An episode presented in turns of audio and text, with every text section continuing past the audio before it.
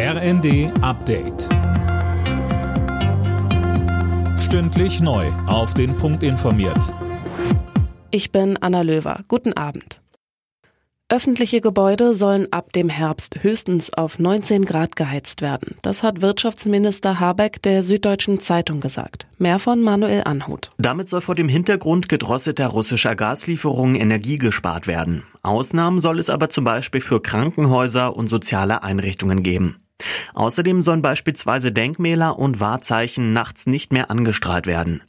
In Spanien gelten solche umfassenden Maßnahmen schon. Dort müssen unter anderem auch Geschäfte nach Ladenschluss das Licht in ihren Schaufenstern ausknipsen.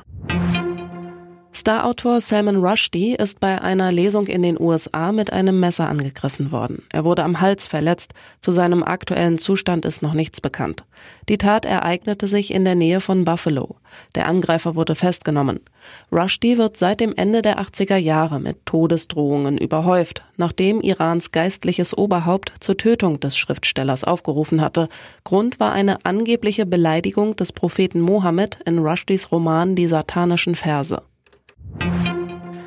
Deutschland stoppt den Bundeswehreinsatz in Mali vorerst. Hintergrund sind Streitigkeiten mit der Führung des westafrikanischen Krisenstaates. Das Verteidigungsministerium twitterte, dass die Machthaber in Mali der UN-Mission MINUSMA erneut Überflugrechte verweigert haben und ein geplanter Personalwechsel damit nicht möglich ist.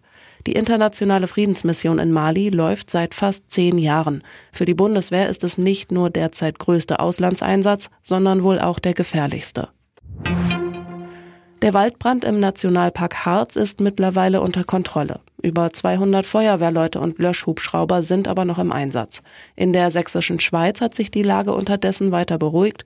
Trotzdem sind weiter einige Gebiete an der tschechischen Grenze für die Öffentlichkeit gesperrt. Alle Nachrichten auf rnd.de